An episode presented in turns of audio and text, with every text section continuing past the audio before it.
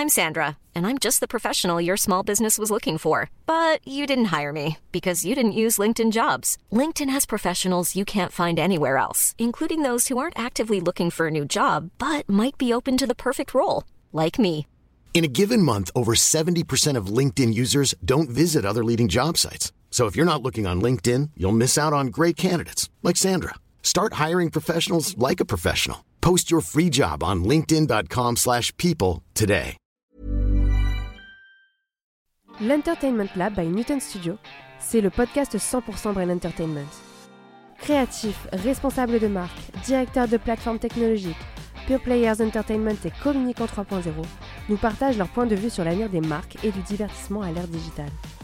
Ce podcast est animé par Alexis Ferber. Bonjour à tous, je suis ravi d'accueillir Jean-Benoît Gillig qui est DG de Léonis Productions et producteur. Bonjour Jean-Benoît. Bonjour à tous. C'est un plaisir de t'avoir pour ce podcast. Euh, tout d'abord, comment tu en es arrivé à Léonis Productions? Oh là là, c'est une longue histoire. hein. Arriver à Léonis Productions, c'est un chemin. un chemin qui a commencé au Canada. Un chemin qui a commencé au Canada euh, comme, comme scénariste. Ah. Comme scénariste dans les années, euh, les années où Internet n'existait pas, parce que je suis un vieux bonhomme. Là, on me voit pas derrière le micro, mais j'ai quand même pas mal de cheveux blancs. Tu les fais pas. Oh, c'est gentil ça. Mais en même temps, euh, donc j'ai démarré, j'ai démarré au Canada dans les années 90. euh, Comme quelle ville? À Montréal. À Montréal, j'ai rencontré un, un producteur. Alors en fait, la- l'anecdote est très T'es pas loin d'X-Files là. Oh, ont- non, c'est alors X-Files à l'époque, c'était surtout. euh, Alors, en gros, c'était un groupe qui s'appelle Pixar, mais avant ça, et, et- et avant ça, c'est une rencontre euh, avec des copains. J'avais pas mal de projets de fiction. Je, je pense que c'était un petit peu mon, mon jardin secret. Je n'osais pas en parler parce que je trouvais que c'était un peu compliqué de, de faire lire. Et un de mes amis, euh, je sais pas s'il est un peu, un peu plus bête que les autres ou un peu plus intelligent que la moyenne, j'en sais rien, me dit Mais attends, Jean-Benoît, arrête de t'inquiéter, euh, fais lire tes projets. euh, Mhm. euh, envoie-les à Montréal parce que si c'est nul, personne ne le saura. Et, et si c'est bien, eh ben écoute, euh, voilà, tu le sauras peut-être. Et j'ai suivi ce conseil, j'ai envoyé mes projets euh, à Montréal, plusieurs producteurs. Alors, Mais pourquoi le Canada? C'était quoi l'idée? C'était de sortir un peu du scope francophone classique Bah non, guillemets? parce que je pouvais être lu en français à l'époque. En fait, en gros, non, c'était au-delà d'un pari, c'est qu'en plus, euh, bon, j'ai envoyé 15, euh, mes projets à 15 producteurs. Mhm. Euh, j'ai fait une proposition de venir à Montréal pendant une semaine pour les rencontrer. Mhm. Et j'ai eu 15, ren- 15 rencontres positives. Euh, deux rendez-vous. Euh, c'est la grande différence avec l'Europe, je crois, en tout cas la France. Mhm. Euh, et, et- et tous ces gens ont eu le, le- le- le- comment dirais-je, le, l'hallucination de voir un petit gamin débarquer de Paris avec euh, un projet, euh, des projets sur lesquels j'avais fait faire déjà les décors, euh, j'avais fait faire euh, par des bossé, copains la musique, d'autres des images d'un générique parce que je savais pas du tout comment ça marchait. Euh, et l'un de ces producteurs m'a fait une- la, proposition de, de les rejoindre comme euh, auteur euh, Ah, permanent. Donc, j'ai- quel, quel âge? Là Une trentaine J'avais 25? 22 ans, ah, 23 t'étais ans. super jeune. Voilà. Donc on est en 95 Euh, et je démarre, euh, je démarre comme auteur salarié. Donc ils prennent moi, deux projets en option. Je démarre au Canada comme, euh, comme auteur salarié. Je vais y rester deux ans et demi. Mhm. Euh, auteur salarié dans une boîte, bah, c'est le copyright américain. C'est-à-dire qu'en gros, euh, on a un salaire à la fin du mois, mais on n'a pas de droit. Mais par contre, on apprend beaucoup. Euh, on apprend beaucoup, on rencontre beaucoup de producteurs, on rencontre beaucoup de co-auteurs, Ça etc. s'appelait comment la boîte? Tu peux Pixcom, Publivision. Pixcom. Donc j'ai pu travailler sur un gros show qui s'appelle Watatatao, qui à l'époque était une série qui était diffusée sur euh, Radio-Canada Mhm. à 17h30 et qui réunissait, alors ça c'est quand même des chiffres magiques, hein, 70% des, des 12, euh, des 12-17 ans. C'est quand même extraordinaire. Euh, les séries dramatiques, à l'époque on connaissait de Madison, tout ce type de séries canadiennes euh, ou même australiennes, comme c'était Harley, euh, euh, à vif. Hartley Ouais. Cœur à vif, voilà, absolument. marqué toute une génération. Exactement, c'était cette, cette dimension euh, de série dramatique euh, pour un jeune public, mais euh, alors qu'en France, à l'époque, on était à l'époque de Mm. euh, du miel et les abeilles. Voilà. Parfait. Donc, euh, ça c'est le départ. Ça c'est le départ. C'est euh, ensuite. euh, bah, Et tout ça en autodidacte ou t'avais fait une école de scénario avant ou en deux? Ah, j'ose pas dire. Non, Tu en fait, en gros, non, parce que c'est- je, je pense que c'est un métier qui, qui, qui s'apprend. En faisant. qui s'apprend avec sa passion et qui s'apprend. Donc, je pense que moi, à l'époque, j'ai pas fait d'école de cinéma, j'avais pas fait ce type, ce type de formation. C'était ma passion. cette passion. C'est ma passion et, et, et, et- mon énergie et surtout mon, mon- ma naïveté qui m'a Mhm. amené euh, dans ce type de, de, de- de situation. Bon, deux ans après, qu'est-ce qui se passe? Bah, Je rentre en France. Je rentre en France, je rencontre une productrice, euh, Mhm. une belle maison de production, Flash Film, euh, qui était connue à l'époque pour avoir fait deux films Ah oui. absolument emblématiques qui étaient Jean-François Le Petit. Jean-François Le Petit, absolument. Euh, Oui, le fameux film avec Michel Boujna. euh, ah, je vais le retrouver, bien sûr. Trois Attends, hommes et un couffin. Trois hommes et un sûr. Exactement, euh, qui m'a appris une chose. Jean-François Le Petit m'a appris une chose en parlant de Trois hommes et un couffin, en me disant Jean-Benoît ici, parce que j'ai été engagé à l'époque comme directeur littéraire, tout va être lu. Et tout est lu. Pas mal ça. Pourquoi? Parce que c'est un scénario que personne personne n'a voulu dans Paris. Donc en gros, euh, ne passons pas à côté d'un futur Trois hommes et un couffin. Bon, en même temps, euh, juste derrière, et enfin après avoir fait euh, produit ce, ce film majeur, je crois, populaire, français, qui a marqué des générations, il a pu produire aussi, je crois, euh, tac tac tac, ce film, pardon, je l'avais il y a deux secondes, euh, avec. euh, On le bon, retrouvera. On va couper. Non, t'inquiète, tu peux continuer, tu peux Bon, continuer. mais c'est adorable. Mais C'est le- pas grave. En tout cas, c'est la magie du, c'est la magie du, du podcast. Mhm. et, et- et donc voilà, donc la trajectoire va m'amener de l'apprentissage de la direction littéraire avec Françoise Berthaud jusqu'à la création d'une société qui s'appelle Excellent Film. Apprendre, apprendre, c'est apprendre à lire, apprendre à conduire l'écriture avec euh, des auteurs qui te donnent une légitimité, c'est-à-dire qu'en fait, euh, travailler quand tu as 25-26 ans à Paris, à ce moment-là, avec euh, des Claude Bramy, Pierre Acnine, euh, des Hmm. gens, euh, voilà. T'as basculé de l'autre côté là, comme on dit. Là. Ça, ça T'as vu passer les auteurs de l'autre côté. Alors pourquoi? Pourquoi? Parce que parce qu'en Pour fait, apprendre peut-être. alors oui, je suis allé un peu vite en besogne Mm. euh, parce que euh, je me je m'étais pas ren- rendu compte d'une chose, mais au Canada, j'avais appris la structure. La structure de scénario de 26 minutes, de 52 minutes, etc. Et on ne- on n'en était pas tout à fait là en France euh, en 1996-97. Et en gros, le regard d'un auteur qui était un auteur salarié Mhm. euh, dans un groupe euh, et qui était sur la copie et sur des, déjà ce qu'on appelle aujourd'hui, alors tout le monde parle de showrunner, tout le monde parle de, d'équipe d'écriture. Mhm. Euh, bah, moi, en fait, c'était, c'était mon apprentissage parce que déjà, on travaillait sur des, des poules d'écriture, des poules d'auteurs de 13, si vous Oui. voulez. Euh, donc, euh, donc euh, avec cette connaissance de la structure, on m'a fait la proposition d'apprendre ce métier de direction littéraire. Donc, je, suis, je me suis pris au jeu. Au C'est un début, beau métier, c'est au cœur du réacteur, je dirais. hein. pour moi, c'est le plus beau. Oui. Pour moi, c'est le plus beau. Je pense que la, les jeunes qui nous écoutent euh, et qui sont euh, Intéressé par la prod. ouais. voilà, c'est le, plus beau métier de ce, le plus beau métier de la, de- du film et de la C'est série. l'écrit, bien C'est sûr. la direction d'écriture parce que bah, déjà on est payé pour lire, on est payé pour accompagner, pour avoir des idées. Euh, très formateur. et on a Bon. aussi, euh, voilà, euh, on- alors on- évidemment, on n'est pas un maître d'école ou une maîtresse d'école. On, on pose des questions, on, on- on est- propose des pistes. Euh, et donc, c'est un, une collaboration avec l'auteur dans l'accompagnement. Il faut beaucoup d'écoute, tu penses? Oui, pas mal. Ah oui, toujours. Beaucoup d'écoute. Toujours, toujours, toujours. C'est là, là, là où, où c'est, c'est précieux, euh, je crois. Et, et- et- et- et ces gens qui nous écoutent, qui, si- si- s'ils sont intéressés par cette, par ces, par ces carrières, je crois que c'est, là où le. Alors tu parlais de du nerf de la guerre, c'est le cœur du réacteur, c'est, c'est effectivement là où, où L'un se des passe. deux cœurs, cœurs du réacteur, l'autre étant le financement évidemment, mais, Ça, mais qui découle. Mais ça finalement, sans, euh, je sais pas si tu souscris à cette phrase, parce là il y a tous mes invités en ce moment, je sais pas ce qui arrive, ils parlent que de Spielberg et The Fablemans. Ah oui. tu me diras si tu l'as vu. il a cette fameuse phrase que j'aime bien, If it's not on the page, it's not on the stage. Exactement. Et Mais ça c'est assez fort sur ce que tu viens de dire finalement. S'il n'y a pas l'écrit, il se passe rien derrière quand Il y a- même. il- en fait, le, le- la base, en fait, euh, parce que tout le monde se plaît à se dire Oh, génial, euh, quel casting, euh, quelle mise en scène, euh, quel financement, etc. La base, c'est le texte. Parce qu'en fait, on oublie, euh, il faut jamais oublier que le texte, le scénario, la structure, les- la, perso- enfin, la personnalisation, les- la caractérisation, euh, ben, c'est ce qui va être lu en premier euh, par des comédiens qui vont se dire est-ce que je me que je projette dans cet univers Est-ce que je me projette dans cette histoire Et surtout, est-ce que je me projette dans cette incarnation? Euh, et Ça, c'est l'écriture. Ensuite, euh, il y a une structure. En gros, qu'est-ce que, est-ce que cette histoire m'amène Mhm. quelque part? Est-ce qu'elle me touche? Euh, Est-ce qu'elle me passionne? Est-ce que c'est un turn pager euh, eh bien, c'est le texte. Mhm. Et tout le monde vient sur le texte. Donc, en fait, euh, l'écriture reste l'écriture. Et je crois que dans la dimension du métier de producteur, de productrice, euh, l'accompagnement littéraire reste. Et clé. oui, évidemment, absolument. C'est la clé. la, au-delà, oui, la clé, mais surtout la clé de l'enthousiasme et de la passion qui fait que les séries et les films existent. Super, bah en tout cas, tu as un parcours, j'ignorais, mais tu as un parcours un peu à l'anglo-saxonne en venant du scénar, euh, c'est- super. Le, et donc euh, Léonis Productions, comment comment c'est né tout ce projet en fait? Alors très rapidement, alors là je vais parce que là je me suis un peu épanché, mais euh, très rapidement j'ai produit, j'ai créé une série qui s'appelle Léa Parker. Euh, J'avais 29 ans à l'époque. Qui a Euh, marqué Léa Parker, ça a quand même pas Ah oui, alors apparemment c'était une série qui a beaucoup- eu beaucoup de succès parce qu'on a fait 50 épisodes d'une heure euh, sur M6. À l'époque c'était un, c'était un énorme pari parce que c'était une case de fiction française qui n'existait pas le dimanche à 19h sur M6. C'est la première héroïne noire à l'antenne en Europe.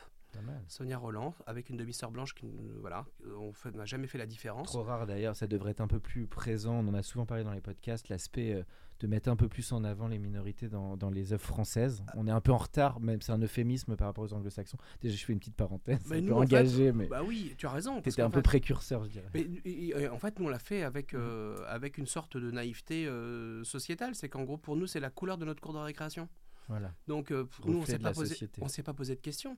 Alors, évidemment, quelques journalistes nous ont fait le, nous en ont fait la remarque. Alors, ça m'a donné lieu, ça c'est une petite anecdote que je raconte euh, uniquement ici, à euh, une rencontre avec Michel Rocard, qui était à l'époque euh, ancien Premier ministre, mais évidemment président de la commission culturelle du Parlement européen, et qui vient nous dire, mais attendez les gars, vous vous rendez compte de ce que vous venez de faire? Parce que cette héroïne-là, aujourd'hui, elle est identifiée comme étant une héroïne profondément européenne pour l'ensemble des pays euh, d'Europe de l'Est qui vont entrer dans la communauté européenne, à savoir la Hongrie, la Roumanie, etc. etc. Et donc en fait, c'est là où j'ai pu comprendre la dimension politique euh, de la fiction dans sa transmission au plus grand nombre. Euh, et donc la continuité de Léonis Productions, ça a été déjà un de sortir d'un groupe pour créer Léonis dans une identité et une ligne éditoriale qui lui est propre. Euh, Léonis Productions, c'est quoi? C'est des Mhm. Pourquoi films qui sont- Léonis d'ailleurs, en termes de nom de Oh, Léonis, c'est deux choses. Tout d'abord, c'est le génitif de Petit Lion. Petit Lion Le, le génitif de Petit Lion, parce qu'en fait, j'avais toujours en tête, comme euh, étant T'es enfant... Lion, non T'es pas signé horoscope du Lion tout. Pas du tout. Absolument pas. Par contre, le, le truc, le truc qui m'a fait, qui me faisait marrer, c'est toujours ce gros lion de la MGM qui rugit, tu sais, euh, voilà. Et, et- et en fait, j'avais l'idée de faire quelque chose qui était le petit lionceau qui arrivait dans un métier, euh, parce qu'à l'époque, vous savez, aujourd'hui, les choses ont changé, euh, mais les producteurs n'avaient pas 30 ans. hein. Dans ce Mm. métier, il a fallu Oui, se faire t'es sa place. âgé, hein. Voilà, il a fallu se faire sa place. Et, et donc j'imaginais ce petit lionceau arrivant avec, euh, avec un cerceau, euh, biberonné, etc. Bon, c'était la petite parenthèse. Et deux, euh, la même année, l'année de la création de, de Léonis, on a découvert une nouvelle galaxie, de nouvelles, euh, de nouvelles étoiles. Et comme mon idée, c'était aussi de- d'essayer de, de, de- de me- de mettre le pied à, à l'étrier de, de nombreux jeunes talents Mhm. euh, et d'accompagner cette. Donc voilà, donc, d'o- d'où le, le- le- d'où le choix de Léonis Productions. super. Léonis, c'est euh, c'est un engagement. C'est un engagement éditorial avec des films aujourd'hui qui sont euh, peu ou prou, euh, qui ont marqué, je crois. En tout cas, qui à chaque fois ont ouvert des portes, des portes en termes de ligne éditoriale.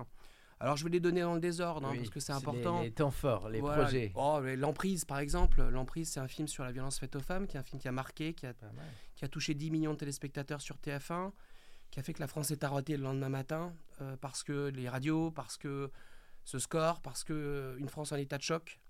Euh, C'était sur quel format l'emprise? L'emprise, c'est un téléfilm de 90 minutes. 90 minutes. Voilà, qui Et a été, qui euh, euh, en acteur qui qui a jouait de- été euh, euh, écrit et réalisé par Claude Michel Rome pour TF1, Mhm. avec Odile Villemain, avec Marc Lavoine et Fred Testo. Ah super. Et c'est l'histoire terrible d'Alexandra Lange, cette femme qui a donc tué son mari Mm. pour, euh, pour, euh, voilà, se- pour se défendre de, de- de faits terribles. Et que ça- en gros, ça a pu marquer, et ça a pu euh, marquer des, des- des- les gens, ça a pu mettre le sujet de la violence faite aux femmes dans notre société. C'est un, film qu'aujourd'hui qui est culte en Espagne, lui Mhm. aussi. Il y a des films aussi comme J'ai peur d'oublier. J'ai peur d'oublier, c'est un film sur Alzheimer. Euh, et en fait, on a traité Alzheimer de, pas du tout sur la dégénérescence euh, Mm. du corps et de l'esprit. Euh, J'ai peur d'oublier, c'est un film avec Clémentine Célarier qui a eu de nombreux prix. Alors l'emprise, on n'en parle pas parce que euh, au-delà des prix, ce qui nous importe, c'est pas ça, c'est d'avoir placé le sujet au cœur. Euh, oui. T'es de très la réflexion. société, hein. t'aimes bien taper, t'as des un- sujets assez coup de poing C'est quand même. c'est- important, c'est qu'en gros, Mhm. aujourd'hui, je pense que alors il y a, y y le coup de poing, il y a l'émotion aussi, euh, mais euh, la fiction doit faire réfléchir, que ce soit une dystopie, Mm. euh, que ce soit quelque chose qui est euh, ou, ou historique, euh, quelque chose de périodique, enfin de, de- Mhm. un period movie ou une period series, on doit aussi faire réfléchir sur notre histoire et le patrimoine, d'où on vient, etc. Donc moi je crois que la fiction a une vocation à faire euh, réfléchir et, à la- et- et surtout à la transmission Mhm. euh, transgénérationnelle. Donc voilà, donc j'ai peur d'oublier, mais je parle aussi de euh, Insoupçonnable, ça a été une série aussi qu'on a fait pour, pour TF1 avec Melville Poupeau et, et- et Emmanuel Seigné, euh, qui était un, un- un très gros succès sur cette antenne. On vient de terminer. Vous... Tout ça, c'est souvent des unitaires alors. Tu étais souvent sur des. Bah non, Insoupçonnable, c'est 10 fois 52 10 minutes. fois 52. 10 fois Tu parlais 52 du minutes. film avec Marc Lavoine, lui, il était en unitaire. Oui, c'est ça. L'emprise, c'était un unitaire. Mm. Là, aujourd'hui, on vient de terminer une grosse série euh, qui s'appelle Liaison euh, Mm. pour Apple, qui lance la plateforme Apple en Europe avec une série franco- franco-anglaise, avec Vincent Cassel dans le rôle principal et Eva Green. Donc, la série est diffusée depuis six semaines. On a la chance d'être leader. euh, sur la plateforme depuis six semaines, Euh, troisième en Angleterre, onzième aux États-Unis. Alors c'est quoi? C'est écrit par Virginie Braque, et je vais parler après. J'espère que je vais avoir le, le- le- le temps de, par- de parler des auteurs, parce Bien que pour sûr. moi les autrices On et les auteurs, passion, donc euh, bien sûr. c'est fondamental, si, si vous voulez. Euh, Virginie Braque est une, est une très grande autrice française, euh, avec laquelle je travaille depuis, depuis de nombreuses années, euh, et qui a une vision, qui a une dimension euh, de création qui est absolument extraordinaire. Elle a voulu développer un projet euh, qui installait cette guerre qui, qui ne disait pas son nom entre la France et la Grande-Bretagne post-Brexit. Mhm. Et on s'est posé la question de savoir, en gros, si l'Angleterre sort, du, sort de l'Union européenne, Mhm. tout est négociable, tout est négociable, même la pêche. Mais le sujet non négociable, ça peut être la sécurité. D'où d'où liaison, euh, d'où liaison et d'où cette, euh, cette série thriller euh, qui passionne aujourd'hui et qui est sortie, je crois, dans 160 pays en même temps Super. et qui a été traduite dans 40 langues. Oui, pour les petits Français, on, on se porte pas trop mal. en anglais alors Non, en écrit- français Écrit d'abord. entièrement en français par Virginie Braque. Et tourné en, en, termes de langue. En français, en Mingle Language Show. Ah, donc tu as réussi à faire local and international. comme on dit. Exactement. Ah, donc super liaison, beau, projet. Euh, alors justement, on va parler des auteurs parce qu'on s'en a senti toute ta fibre de, scénar et de storytelling. Là, je vais me régaler parce que c'est la partie que je préfère en général du podcast sur l'écriture. Toi, ce que tu as, alors, euh, qu'est-ce qui finalement, toi, as ton apprentissage de tout ça, Donc, on le sent, il y a une veine sujet, société, point de vue. Tu as parlé de Virginie Braque, une grande autrice. C'est un mélange de tout ça. Qu'est-ce qui fait pour toi un vrai texte où tu dis, ah oui, j'ai envie d'y aller et je vais aller à la fabrication Alors nous déjà, euh, on s'arrête pas à la dimension et à la taille du projet. Ça c'est la première chose. On s'arrête au sujet. On s'arrête à l'ambition du sujet. Pour nous ça c'est super important. Parce qu'on reste... Dream big, comme disent les Améri- les Exactement, Américains. Ab- ouais, absolument. Alors bon, par contre, nous, on reste une petite maison de production. Je tiens au terme maison de production. Il y a quand même le lion de MGM derrière, hein, Non, le, le non, lionceau. non, le petit lionceau. On est, on, on- on reste, on est, on est six, une équipe très soudée avec, euh, avec j'allais dire, la, la même fibre euh, émotionnelle euh, et la même passion et le même enthousiasme dans l'accompagnement des, des auteurs. En gros, je vais commencer par une petite chose. Je crois euh, en la culture et en la tradition littéraire française. En gros, on a toujours eu des grandes et belles maisons d'édition et des très beaux rapports entre les éditeurs et les auteurs. Et les auteurs adoraient aller voir et adorent toujours aller voir leurs éditeurs ou leurs éditrices euh, dans des grandes maisons, et les, ou même plus petites, mais alors absolument puissantes. Et ça, enfin puissantes en termes de contenu Mhm. et de. et de là, tu es sur les écrivains même. La Absolument. relation, on est Eh même ben, je crois. historiquement. Et moi, je fais le parallèle entre la maison de production euh, et sa relation aux auteurs. Je crois qu'en fait, je ne crois pas aujourd'hui en la multiplication des petits pains. Mhm. euh, et là, je vais être un peu provoque, ça te dérange pas dans ton, non, dans vas-y, ton tu peux te podcast. l'acheter. On, on se te, on te sent un peu lancé, donc vas-y. Non, mais j'adore, j'a- j'adore lire les choses. Je pense que j'ai la réputation d'être quelqu'un qui, qui dit les choses comme il les pense, et je pense que ça, euh, je pense que c'est important dans un métier. Euh, Parfois voilà, un peu polissé. trop, euh, ou alors trop, ou trop bienveillant, ou euh, de façade, la langue de ou bois. oui. extrêmement malveillant dans le dos. Donc en fait, non, moi je crois et je dis que euh, on a distribué beaucoup trop de cartes de visite de productrices, de producteurs, de scénaristes, de réalisateurs, etc., etc. Mais qu'à un moment donné, ce sont tous des métiers rares. C'est qu'en fait, Mmh, une bonne vrai. réalisatrice, un bon réalisateur avec un vrai point de vue, de bonnes autrices, de bons auteurs, etc. Et des productrices et producteurs, c'est pareil. Et à tout, à tout point de vue, c'est un métier extrêmement rare. C'est un métier d'artisanat, c'est un métier de talent, c'est un un métier métier dur aussi. hein, c'est un métier tenace. extrêmement difficile. Et donc en fait, je crois que la multiplication euh, des labels, entre guillemets, dans l'ensemble des groupes, que ce soit un peu Mhm. partout, hein, je pense que les États-Unis en sont revenus, mais nous en France, on, a, on, on en est encore là, euh, a fait perdre euh, de, le- le- le- le- de, de- de vue euh, le point de vue.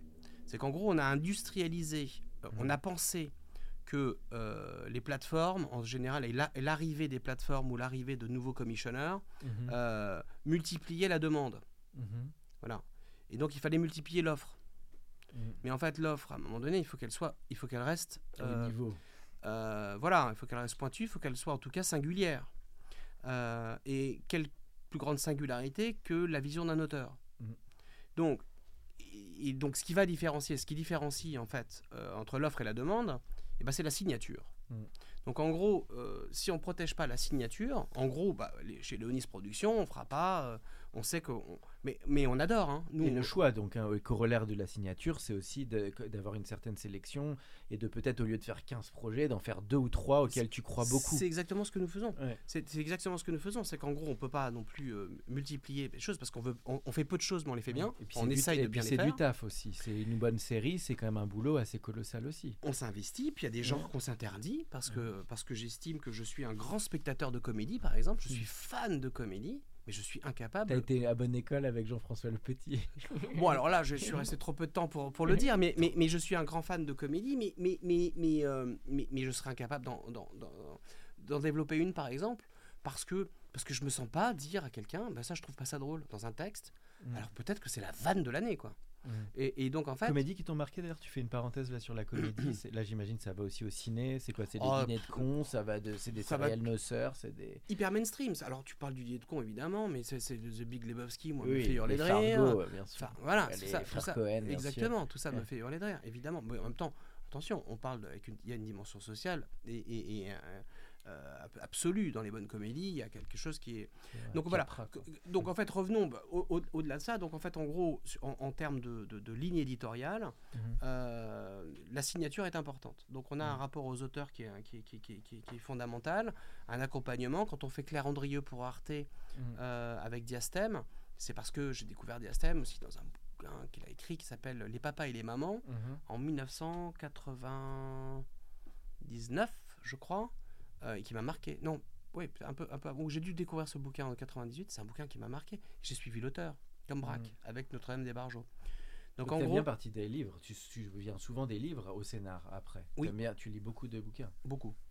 Ça, c'est aussi important à souligner pour les auditeurs, bah, de rester un grand lecteur même de romans, de nouvelles. euh, C'est un gros terrain. terrain.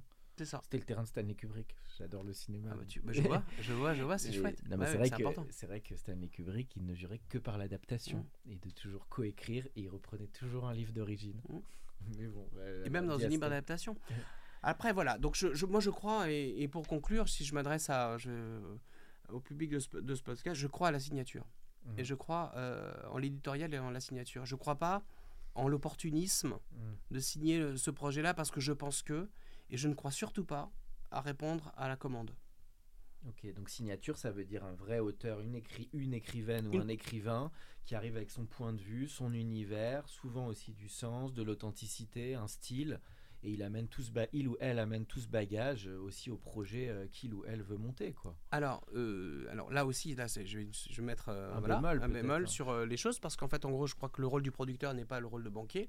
Oui, voilà. Je suis un- C'est un là, accoucheur aussi. On est aussi, voilà, un rôle de. Nous, on peut partir du, ou d'une idée qu'on peut avoir, euh, ou euh, d'accompagner euh, liaison avec, avec Virginie Braque. On est parti de 4 pages. Donc là, c'est super variable. Soit tu pars avec un écrit de départ, soit tu aimes bien accompagner step by step avec le traitement. Quelle école C'est très variable suivant les projets pour toi Ou tu aimes bien accompagner en vrai d'un premier traitement, comme tu dis, des quatre pages, puis tu vas un dialoguer Comment tu bosses en général Ou, ou t'aimes bosser? Euh, alors moi je suis un producteur un peu bizarre parce que je suis multicasquette. Parce On que j'ai la casquette du, multi- du, du producteur délégué parce que voilà, parce que je dirige euh, Léonis Productions. Mais je suis aussi, j'aime ce, j'aime ce terme, je suis producteur littéraire aussi. Mhm. Parce que j'aime accompagner l'écriture avec, euh, avec, les, avec les talents. Euh, j'aime être aussi, pas le producteur artistique, j'aime pas ce terme-là, mais en même temps si, parce que quand on Mhm. participe vraiment des choix du casting, vraiment du choix de la mise en scène, euh, vraiment euh, d'une vision artistique avec euh, les équipes de la, de la mise en scène, à l'écoute des commissionneurs, parce que ça c'est très important, euh, être ce lien, bah, je crois que c'est un métier assez complet. Ouais. D'accord, d'accord. Et tu préfères, et t'aimes tout là-dedans? Beaucoup de littéraire, t'en as parlé, mais comment tu vois cette phase là? Tu parles des commissionneurs, de un moment embarquer des diffuseurs, puis en même temps, faut être faut être fidèle à un ADN créatif. C'est un peu là qu'est le nerf de la guerre, je dirais. Comment tu C'est là où est le tampon. le tampon, voilà. C'est là où est le tampon parce qu'en fait, en gros, euh, il, faut, il, faut, il faut entendre les, les chaînes, les commissionneurs sont très importantes Mhm. dans le sens euh, où euh, on ne peut jamais aller à l'encontre de la ligne éditoriale. Mhm. La ligne éditoriale est, est- est- est fondamentale. C'est qu'en gros, euh, on est face à des gens qui sont euh, calés euh, et extrêmement avertis sur la couleur de Mhm. ce qu'ils veulent mettre sur leur antenne. Oui. Donc, euh, personne ne peut imposer quoi que ce soit. Oui. Donc, en gros, est-ce que le projet euh, tel qu'il est est modulable euh, Mhm. pour rentrer dans une couleur ou pas? Auquel cas, bah, c'est oui, c'est non. Au départ, c'est qu'en gros, c'est là Mhm. où, où- où- où les conseils de programme ou les directions de fiction disent bah non, ça ne nous intéresse pas. Ça veut pas dire que c'est mauvais ou c'est Mhm. machin, mais c'est normal. Enfin, c'est- le jeu. Donc en gros, l'art de la, du producteur ou de la productrice, c'est de- d'entrer et d'être à l'écoute de cette ligne éditoriale. Eux, ils ont une agilité, tu trouves? Parce que euh, c'est marrant ce que tu dis. Soit ça rentre dans la grille, mais il y a des moments, j'imagine, on est un peu en gris, on n'est pas noir ou blanc. Tu sens aussi une vraie agilité de ces diffuseurs, de ces commissionneurs, où en vrai, il y a quand même un avis assez tranché quand part un projet. Ça oui, dé- oui, c'est pour nous. Ou là, c'est variable, ça dépend C'est variable. Ça dépend, ça, ça dé- ça dépend, ça dépend des projets, ça dépend des productions. D'accord. Parce que je pense que quand vous, êtes, quand vous avez multiplié la demande, euh, ou l'offre, j'allais dire, l'offre euh, avec, euh, je sais pas, 300 labels, et qui envoie chacun 4, projets par semaine, sans, sans avoir identifié véritablement le point de vue, c'est sûr que euh, c'est des gens qui peuvent être fatigués de recevoir. Par contre, quand il y a des projets qui sont bien bâtis, Mhm. quand il y a des projets qui sont euh, axés, et, et- et tout en disant, voilà, vous pouvez, entrons dedans s'il le faut, euh, on est tout à fait à l'écoute Mhm. de la ligne. Et, parce que rien n'est sculpté dans le bronze au départ. hein. Mhm. C'est-à-dire qu'en fait, en gros, C'est du Euh, prototype à chaque fois. hein, exactement, un bon film, une bonne série, euh, c'est main dans la main entre Mhm. euh, des talents, une production et, le diffuseur. Ça ne peut pas marcher, c'est une danse. Exactement. C'est un une trio, danse, euh, c'est- une ronde. C'est ça. C'est très drôle. intéressant cette ronde. Et alors justement sur le développement, toi qui, qui adore cette partie, je sais qu'en France on est souvent à 5% du budget alors que les anglo-saxons vont être plus à 10%. Tu penses que ça, ça tend à monter et que de plus en plus, bah, ce travail sur l'amont euh, aussi, je pense aux bibles, au, au- ça peut être un peu de mood board. Est-ce que toi tu es vraiment finalement du pur école de l'écrit ou trouves que c'est bien d'avoir une prévisualisation aussi Alors moi je suis de- totalement... Alors, euh, alors, je, oui, bah, écoute, euh, je suis étonné, de- les chiffres que tu donnes là, euh, on- vérifions-les, oui, mais c'est tout, ça peut être... aller vérifier peut-être Mais je vais te dire, c'est- c'est- ça ne m'étonnerait pas. Nous, on est à l'école euh, anglo-saxonne, on livre des projets... vers 10, quoi. on, livre des projets euh, avec euh, moodboardé, euh, etc. oui. Oui, donc tu bien à la fois le texte mais il est illustré par les visuels. Bien sûr. Euh, parfait. Euh, Jean-Benoît, en tout cas, euh, donc super intéressant tout ce que tu nous racontes sur le scénar et l'écriture. Euh, comment tu vois ce mouvement des plateformes qui s'est beaucoup diffusé, forcément développé depuis quelques, quelques années? Ça a changé beaucoup la manière de bosser des producteurs ou finalement pas tant que ça? Moi, je pense pas. C'est pas, c'est pas une question de changer la manière de bosser. Je pense que ça, ça a certainement mis le pied à l'étrier à beaucoup. euh, pour, euh, Ça ouvre un peu le marché, ce que tu ça- veux dire. bah, disons que ça a multiplié Les guichets, Les guichets. Mais ça, c'est la première chose. Par contre, aujourd'hui, on se rend compte avec, avec joie Mhm. euh, que euh, au-delà de la multiplication euh, des guichets, euh, c'est la qualité. Mhm. En gros, les Français ont, ont du talent, euh, ça se voit. Bon, après, tout, tout n'est pas bon partout. hein, et puis, euh, je suis, le, on pourrait être le premier à, à- à- à aussi se, se- se- se faire son autocritique. Mais en tout cas, je trouve que c'est un système qui est vertueux Mhm. euh, parce que parce qu'il y a des des, des, des, des, des- des- programmes qui ont pu être qui ont pu rayonner à l'international alors Mhm. que c'était pas du tout attendu. 10% Bureau des légendes, c'est ce qu'on Ah, cite 10%, souvent. 10%, alors 10% on n'a pas eu ouais mais euh, 10% c'est Colmaille c'est- c'est exceptionnel. Moi je, je suis un fan, je suis un tellement grand fan de 10%. Oui. Alors ça vient de Canal en fait. Euh, Canal l'avait refusé. C'est France 2. Oui. C'est Tout un cheminement c'est exceptionnel. J'a- j'a- J'adore l'histoire de 10% et j'ai beaucoup, beaucoup d'affection pour, euh, pour les gens qui ont porté cette série. On, on- on voit, mais je- non, je pense à, je pense à, à- à l'explosion aujourd'hui. Enfin, on va espérer qu'avec Liaison, Apple euh, ait ouvert la voie avec la fiction française. On va espérer aujourd'hui qu'Amazon continue euh, avec euh, Cœur Noir euh, et après Cœur Noir, une vraie politique de, Mhm. de, de, de, de- de- programmation et de, et de fiction française très ambitieuse et ils en sont vraiment sur cette voie. C'est absolument remarquable. Mhm. Euh, on voit le succès de, de Netflix avec Lupin, Mhm. euh, un succès Bah, inespéré parce que c'était absolument extraordinaire cette, ce succès mondial. Parce que, parce que tout d'un coup, il y a un risque, enfin, un risque non, il y a une, il y a une vérité euh, de tonalité, il y a une vérité de temporalité, et, et- et tout ça a été magique. 70 millions de, pe- de personnes qui ont pu voir cette série dans le monde, ça a aidé, parce que je, je le répète, le système est vertueux. Je Mm. pense que Liaison Oui, profite aussi de tout ça. derrière, hein. Exactement. Donc en fait, c'est vertueux. Mm. Alors après, euh, c'est vertueux, mais après, il faut nourrir des antennes. hein, il faut nourrir des antennes. Euh, moi, je crois toujours aussi euh, aux chaînes linéaires, parce que plateforme, le tout plateforme, je, c'est très bien, mais euh, TF1 existe. Mhm.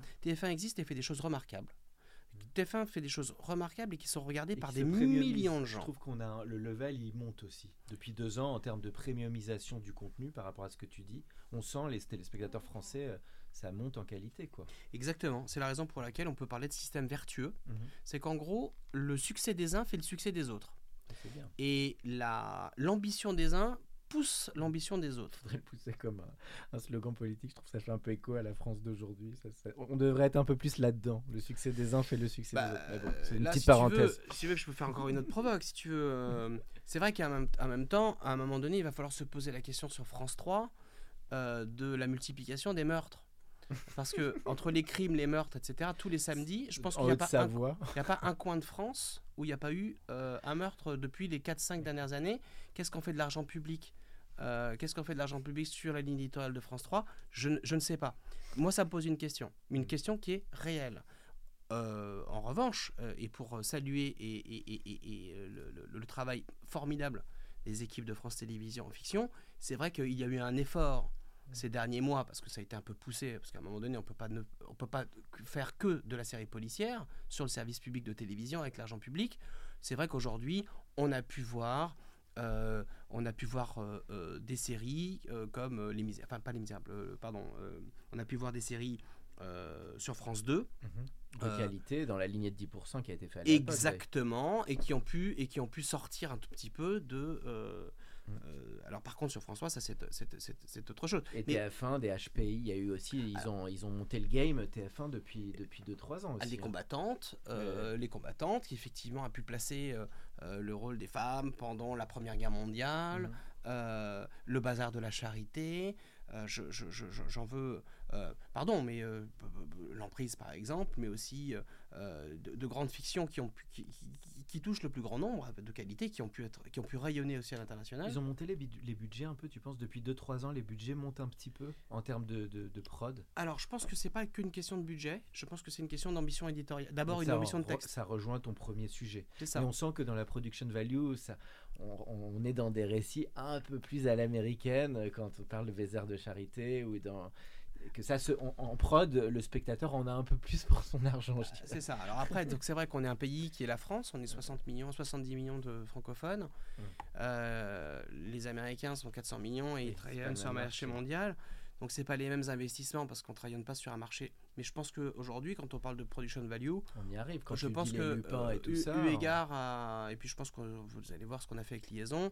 Euh, je pense qu'en termes de valeur de production, euh, on, on peut de plus en plus se féliciter du travail absolument euh, remarquable qui est mené par les productrices et les producteurs français. Mm. Je souligne vraiment.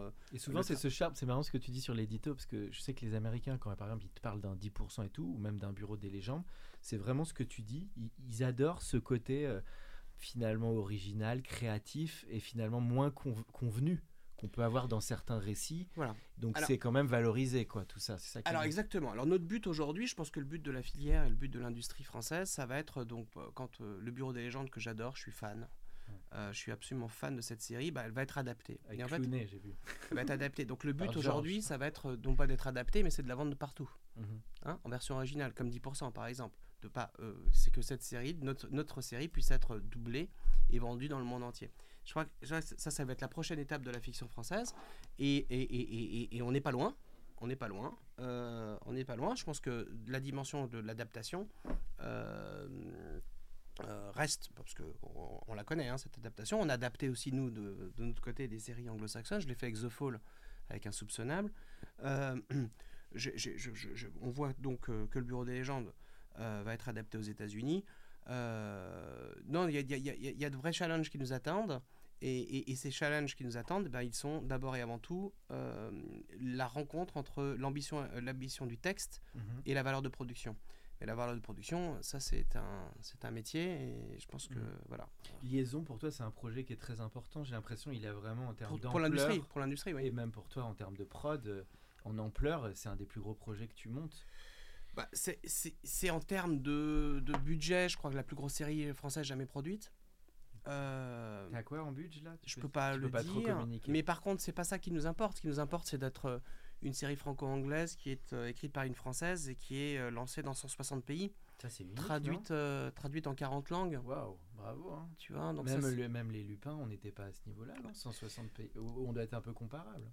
Non, c'est- pas la même chose parce que en fait, mais, moi je suis un de Lupin. Lu- Lupin a certainement rejoint une plus grande audience que Liaison parce que Netflix déjà rayonne davantage que Apple, mais, pour l'instant, si tu veux, parce qu'Apple est, plus nouveau sur le sur, le sur le euh, sur le, le- le- marché. Mais par contre, ce qui est intéressant de, noter, euh, c'est que euh, enfin, oui, enfin, enfin, je fais pas la comparaison parce que tout est incomparable. C'est pas bien, faut pas comparer. Euh, parce que, parce que moi je suis euh, déjà quand je, je parle d'un système vertueux moi je suis fan de tout ce que font les autres en fait Mhm. Euh, C'est bien, on sent cette humilité que tu valorises beaucoup les autres, les autres productions. Ça, je trouve ça très bien déjà. mais Tu te compares pas, tu dis j'adore 10%, j'adore Lupin. ah bah ouais, ouais de saluer ce que font les autres bien aussi. Ben, c'est fondamental parce que je pense que les gens vont avoir besoin de, de liaison. Alors je peux leur dire s'ils m'écoutent, hein, mais que liaison ça a été premier sur la plateforme. Apple pendant les six dernières semaines, troisième en Angleterre et onzième aux États-Unis, même une première semaine sixième aux États-Unis sur la plateforme euh, Apple TV euh, US. Il est né il y a combien d'années, Liaison? Quand est-ce que tu as commencé à en entendre parler L'écriture, Ouais, l'écriture. l'écriture, on a démarré il y a 5-6 ans. 5-6 ans. Et le go de- du diffuseur, tu l'as au bout de combien de temps à peu près? On a 3 ans d'écriture. 3 ans quand même. Et Ouais. tu avais une Bible très aboutie quand Apple Non, on a démarré directement sur les scénars. Ah, t'avais déjà les... en dialogué, euh, t'avais plusieurs épisodes et tout ça Non, on avait fait le premier épisode dialogué. On a pris le risque du premier épisode dialogué avec l'auteur, l'autrice, Virginie, et euh, le temps de monter la coproduction avec les Anglais, de construire l'arche narrative et, et de le présenter au, au commissioner. Bon, bah génial. génial. Le... Juste sur les talents, c'est un sujet qu'on aborde moins. Donc, tu as, cité quand même Vincent Cassel et Eva Green, donc un sublime casting. Tu penses qu'ils s'intéressent de plus en plus tôt au- aussi au projet en termes d'engagement ou il faut quand même attendre que le diffuseur soit là, les copros? Comment tu vois ça évoluer, toi? Euh, évoluer, bon, en fait, je pense que ça a jamais beaucoup évolué depuis la nuit des temps. C'est toujours la rencontre entre un talent et un texte. Et- Texte. Et t'as qu'une lecture. En gros, euh, C'est le quand fameux coup de cœur. C'est comme une maison ou un appart. En gros, tu vas pas dire oui, alors je te propose de lire, et puis non, mais attends, j'ai une autre version, donc je te te faire lire ça dans trois semaines, ça marche pas ça. Quand vous faites, euh, quand vous faites lire à des gens qui sont, euh, qui sont euh, importants euh, dans l'industrie, C'est super abouti, quoi. il faut faire lire quand on est sûr. Quand on est sûr. Donc là, c'est un épisode déjà dialogué. Et déjà des réals attachés ou pas forcément finalement? Là, pour le coup, il n'y a pas de réel. Donc ça, c'est une différence avec les cinémas. Voilà. C'est quand ils vont plus marcher sur le texte finalement euh, Exactement. que, le, que les choses. Donc avant même que le diffuseur rentre, finalement, ils pouvaient eux-mêmes donner leur accord de principe. Après, ils pouvaient donner un accord de principe en attendant le nom euh, et le choix de la mise en scène. D'accord. Super. Bah, merci de nous confier ces petits secrets. Alors on arrive à la toute dernière partie du podcast. Moi, c'est alors question que je pose à tous les invités, c'est les goûts en matière de, de création. Bon, tu as parlé un peu de séries, de, de films, mais ça peut être un film, une série qui t'ont marqué, une musique, une BD, enfin des, des- ou un livre même, des, des œuvres qui t'accompagnent, soit récents, soit de tout temps, des choses vrai. vraiment qui ont un peu tes chocs personnels, je dirais. C'est vrai. Euh, Est-ce que ça va intéresser les gens Des choses qui vont, mais alors, euh, pff, remonter à la nuit des temps? Si oui, bah, c'est toujours pour connaître un peu mieux l'invité, donc. euh, Alors moi j'ai un, un choc émotionnel euh, d'adolescent. Mm. C'est un, un livre euh, brésilien, d'un auteur brésilien qui s'appelle José Moro de Vasconcelos. C'est un livre qui s'appelle Mon bel oranger. Mon bel oranger. Mon bel oranger. Et Mon bel oranger, bah, c'est juste un peu... euh, Oh, c'était mon livre de chevet. Euh, sent la métaphore, une sorte de fable, mais vas-y, raconte. Ah, c'est une histoire.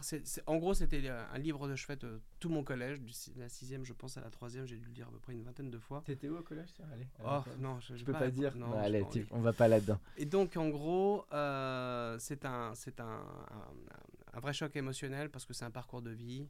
Euh, on est plongé dans les favelas au Brésil, à Rio. Mhm. Euh, c'est un parcours initiatique euh, d'enfance. C'est un parcours de vie qui est extrêmement émouvant. Donc ça, c'était mon premier bouquin pour répondre à ta question.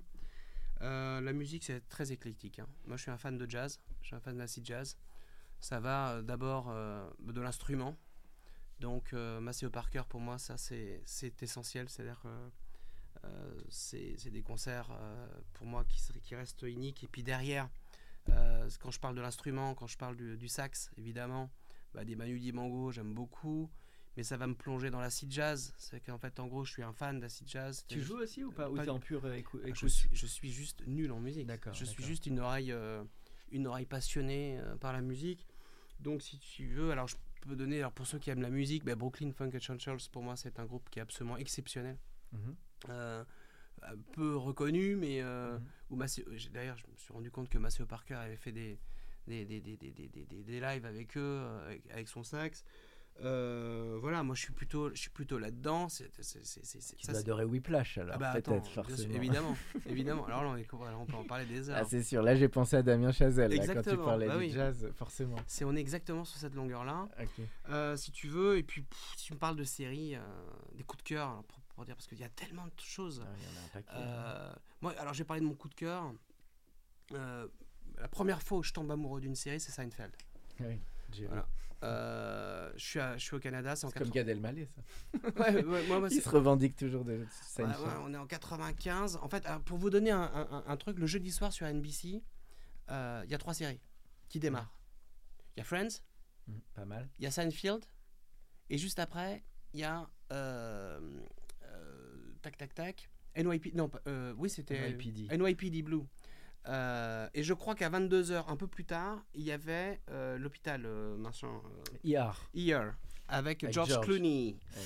Euh, donc je ne sais pas si vous vous rendez compte, en 95-96, C'est il bon, faut hein. chercher les dates. C'était fertile. Hein. Il y avait donc tout le monde, le, le monde s'arrêtait entre le Canada et les États-Unis parce que ça a mis du temps pour. euh, donc ça, bon voilà. Donc Seinfeld pour moi c'est ça. Deuxième choc ça- en une heure c'est Ali McBeal. Mhm. Et plus récemment, plus récemment, si je vous dis que Breaking Bad j'adore, personne, de- tout le monde va me, voilà, me dire bah, ok d'accord c'est pas très original mais j'ai adoré. Mhm. Euh, et puis derrière euh, un choc émotionnel c'est Tchernobyl. Voilà. Ah oui, là c'est mini-série euh, qui, a, qui a exactement. beaucoup marqué, euh, qui était sur HBO, super. Euh, bon bah merci pour de- nous avoir partagé tes goûts. Et alors toute dernière question, celle que je pose aussi habituellement, c'est le conseil que tu donnerais bon, de ta fenêtre à un ou une jeune qui veut se lancer dans le monde de la production. Bon, tu as dit déjà quelques petites clés dans le podcast, mais aujourd'hui avec le, le- le recul, les, les, ouais, les, les points clés pour toi. La passion, Mhm. l'exigence, Passion, la lecture permanente, le regard sur le monde. Je pense qu'on est dans une société aujourd'hui où euh, tout va vite. On scrolle en permanence sur son, euh, sur son téléphone. Euh, moi, je fais partie d'une génération, euh, bah, on achetait 5-6 journaux le matin. Mhm. Euh, on décortiquait la presse. Je- ouais, J'ai 50 ans aujourd'hui, mais je, le- je continue à le faire, même si je scrolle comme tout le monde. Mais je continue à le faire parce que j'ai besoin de la matière.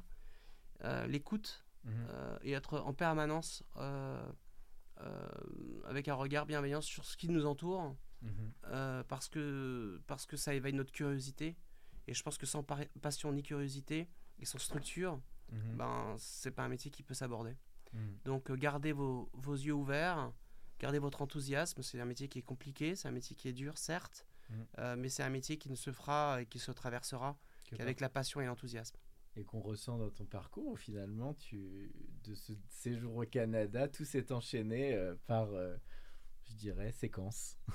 Merci beaucoup Jean-Benoît, c'était un plaisir de, de t'avoir pour ce podcast. Eh ben, merci beaucoup Alexis et à très bientôt. Merci à toutes et à tous si vous êtes arrivés jusqu'au bout. Merci, au revoir. Salut. Pour ceux qui sont encore avec nous, merci de nous avoir écoutés. Pensez à aller mettre une note au podcast dans la section notes et avis sur Apple Podcast. Cela nous ferait énormément plaisir et nous permettrait de continuer à faire grandir ce podcast consacré au Brain Entertainment.